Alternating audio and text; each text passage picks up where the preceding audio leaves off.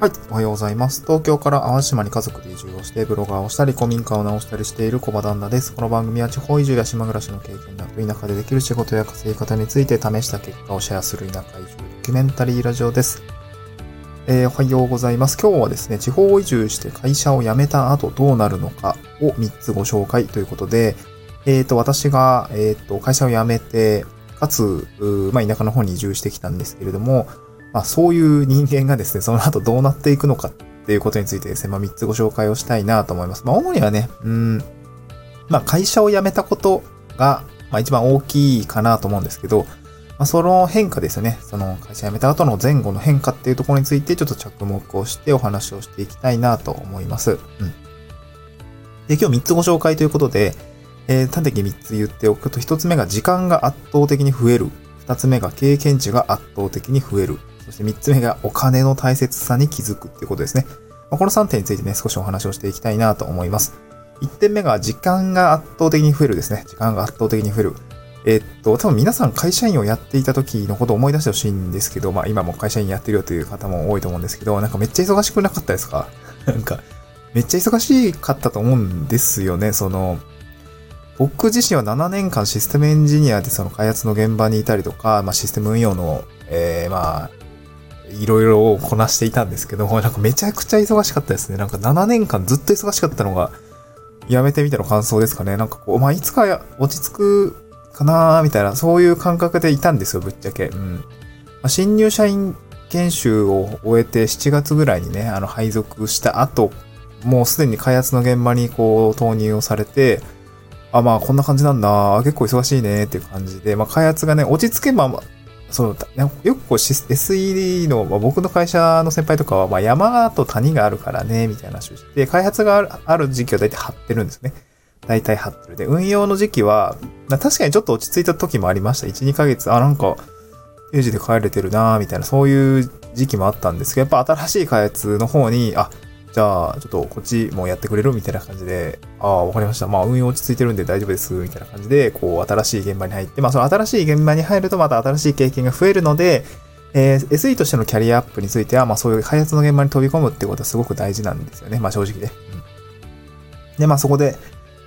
なんだろうな、新しいことをやってみたり、新しい経験が増えていったりっていうのはすごくね、あの、SE のキャリアとしてはすごく良かったんですけど、結果的になんかずっと忙しいみたいな感じで、いや、なんか、そう、今思ったらね、本当に会社員時代の業務量って、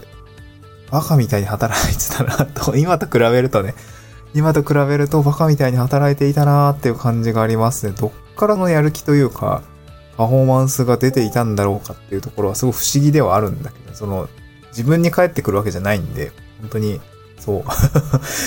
そうなんですよ。ね、あの感じで、まあ今、もうブログ書いてますけど、なんかブログ書いたりとか、なんかその、今、まあ、テントサウナの事業とかをね、立ち上げようとしていたりとか、ま、普通に、まあ、友達が今農家やってるんですけど、あの、加工品をね、作って、まあ、商品開発して、まあ、プロポンションして、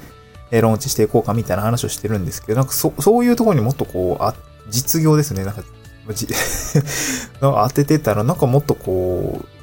ねなんか楽しい感じになったんじゃないかなと思うんですけどね。まあまあ、それはまあ置いといて、まあ会社の仕組みの中でね、あの、精一杯やってるっていうのはすごくいいことなんですよね。あの、なんか東京でガリガリしすぎ、仕事をね、しすぎていたなというふうに今は思いますね。7年間。もうちょっと早めにやめね、やめてもよかったかなと思うんだけれども。うん。まあ、そんな感じですね。なので、結局、やめるとですね、その時間が圧倒的に増えますね。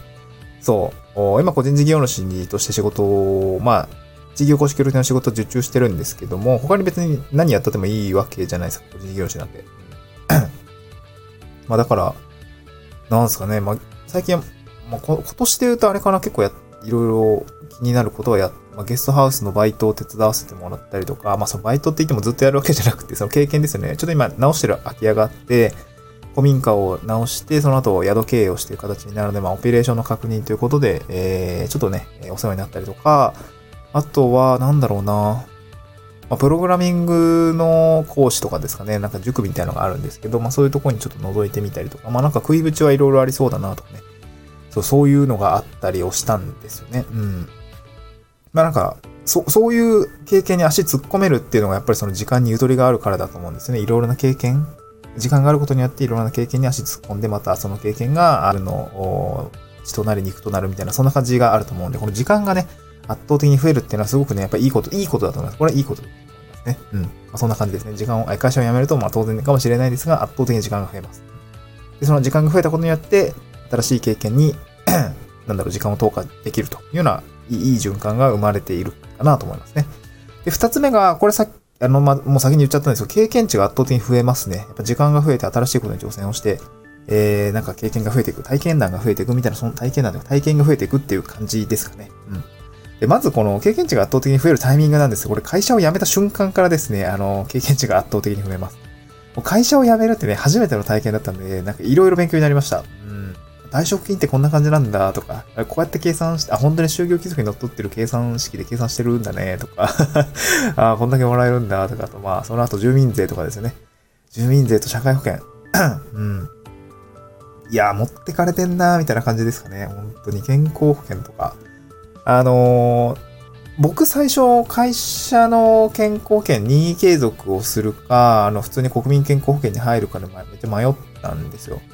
まあでも、きっと国民健康保険に入るんだよなみたいな話。まあなんとなくね、ざっくり、まあ全然何にも調べないで、あ、多分そうだよなみたいな感じで、えー、っと、まあそのつもりでこう移住したんですけど、まあ移住した先で国民健康保険に加入しようと思った時に、いやなんか大丈夫ですか？みたいな。ゃんと確認しました？みたいなめっちゃ言われて、え？な、何をですか？みたいな。いや、あの健康保険だ、国民健康保険だとこれくらいの金額になるんですよって計あの提示してて、計算してくれて提示されたんですよ。その金額がめっちゃ高くて、一月3万8000円ぐらい持ってかれますみたいな。え？そんな高いの？みたいな感じで思って。で、よくよくね、あの、えっとね、会社の任意継続、健康保険の任意継続のやつも調べたら、まあまあ高いんだけど、まあ3万円、4000円ぐらいでね、収まる感じだったんですよ。まあ今まで、まあ、労使折半で会社がね、半分負担してくれてたんで、だいたい健康保険って多分2万いかないぐらい、2万か1万8000円ぐらいだったと思うんですよね、多分ね。確か。救命さえ見直せばわかるんだけど、ちょっとパッと出てこないんであれなんですけど。で、まあ、一人当たりね、一人当たり、労使折半の間の講師、えっ、ー、と、講師じゃない、自分の負担は、まあ、2万円ぐらい。それが、あの、倍になるんで、まあ、大体ね、2倍になってくるんですけど、2倍になったとて、えー、健康保険はですね、国庫の方が高かったっていう実態がね、あの、分かったので、あ、ちゃんと比較した方がいいんだなと思いましたね。国庫と任意継続2年間入れますけど、これはしっかり計算した方がいいですね。本当にそう思いました、1年目。まあ、あと住民税っていうのがまあ、普通会社員の時って会社から毎月差し引かれていたと思うんですけど、まあ、これ、個人事業主になると、本当に四半期ですかね。うん、4回分に分けられて、まあ、20、26万ぐらい持ってかれたのかな。えー、っと、1回6万5千円ぐらいずつが引かれていくみたいな、なんかそういう、なんだろう。な、月々の家計、お金の流れを把握しておけばいいというわけではなくて、月々というよりやっぱ通年ですね。そのお金が出ていくタイミングっていうのがどっかのタイミングでまとまって出ていく。まあ住民税であれば四半期でありますし、あとなんだろうな、国民年金とかであれば、まあ厚生年金を、もうなんだろう、えっ、ー、と、会社員の時は厚生年金だと思うんですけど、まあ、あの、個人事業主は国民年金になっていて、まあ、それをね、まあ、毎月払うでもいいですし、まあ、まとめて払うと、あの、ちょっと安くなるみたいな、そういうね、あの、えっ、ー、とね、なんだっけな、国民年金保険料全納割引制度みたいな、そんなやつがあるんですけど、まあ、それを使うと、まあ、やっぱりちょっと払う金額がね、まあ、まとまって払ってる、まあ、1年分払ったりとか2年分払ったりすると、やっぱり安くなったりするね。まあ、そういうね、なんだろう、在宅になるんですかね。なんかそういう社会の仕組みっていうのが、ちゃんと勉強するとわかるようになってくるね。すごくこれはいい経験だったなと思いますね。うん。はい。で、最後、3つ目は、このお金の大切さに気づくですね。そう、お金の大切さに気づきます。まあ、これ原因としては収入減ですね。今、地域保守協力隊の仕事を受注してるんですけども、まあ、やっぱ収入は減ってるし、えー、そして社会保険の負担ですよね。労使折半分がね、自分に全部払う、全部、全部払わないといけないんで、そこのね、えー、なんだろう、負担増っていうのがやっぱありますね。これしょうがないとは思うんですけど。で、結果的にはね、貯金が減っていくわけです。そう、貯金が減っていて、まあ私毎月、えっと、まあ家計ですよね。まあ我が家の、まあ妻のこう銀行口座の残高もちょっと毎月ちょっと送ってっていうふうには言ってるんですけど、まあ、そこで残高こうです、残高こうです。まあ、その、まあ、全部の口座とか、あと金融資産とかの口座残高っていうか、えっ、と、その時点での評価額とか、全部こう、洗い出して、まあ、その残高変化を捉えてるんですけど、まあ減ってるわけですよね。うん。その、あ、我が家の総資産は減っているんだ、みたいな、今月は減っているんだ、みたいなのが理解できると、なんかちょっとピリッとなるわけじゃないですか ピリッとなるわけなんですよね。うん。だからちゃんと節約をしようとか、しっかり稼がないとなとか、副業しないといけないよな、みたいな、そういうことがね、あの、気づけるようになって、そのお金の大切さっていうのは非常に敏感になりますね。うん。まあ、お金がめつくなりましたみたいな話はね、えー、前回の放送で、前回かな放送でしたんですけど、これはもう本当にその通りで、もう、お金って大事みたいな感じですかね。そう。まあ、子供もいるし、教育もかかってくるし、保育園代もかかってくるんでね、やっぱ本当ちゃんと、ちゃんと稼、もう本当稼がないとダメですね。うん。そう。継続できないなって思いました。この生活が。はい。そんな感じなので、本当に頑張りたいなと思います。今日はですね、合わせて読みたいというか、その前紹介ですね。あの、まあ、もうそろそろ確定申告の時期になって、あの、近づいてくると思うんですけど、まあ、税金の話、まあ、いっぱい学びはあったって言ったんですが、私もこう、体験ばかりで学んでいたわけじゃなくて、ちゃんと本を読んだりとかしていましたね。うん。結構3本ぐ、3冊ぐらい買ったのかなその、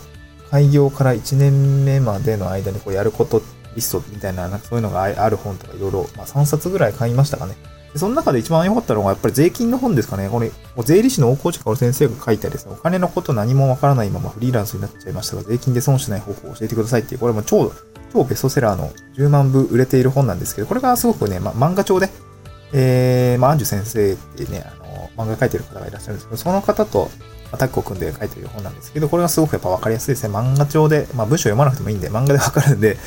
これが一番分かりやすいかなっていう感じ。これちょっとあの、スタンド F の概要欄に Amazon、あの、Amazon のリンク貼っておりますので、まあぜひ見ていただければなと思います。これからね、確定申告したりとか、これちょっと税金の話を勉強してみたいとか、いう方はこれがいいのかなと思います。確か日本で一番売れている税本だったかなと思います。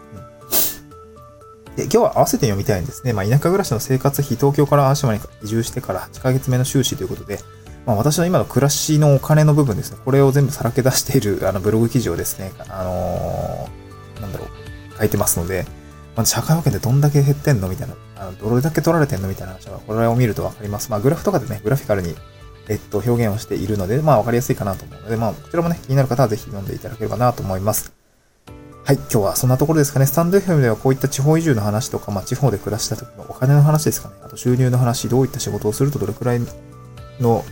なんだろう、田舎で暮らしていけるのみたいな、そんな話をしていますので、まあ、ぜひフォローしていただければ幸いです。Twitter の方もね、あの、概要欄にリンク貼り付けておりますので、こちらもぜひフォローしていただけると嬉しいです。えっ、ー、と、タイムリーに、まあ、こんなお金が出てったとかね、いや、まあ、ガス代高いわ、みたいな、そんな話をですね、つぶやいていたりとか、はい、まあ、副業でこんなことでやったら稼げたよ、みたいな話をしておりますので、ぜひフォローしていただければ幸いです。また次回の収録でお会いしましょう。バイバイ。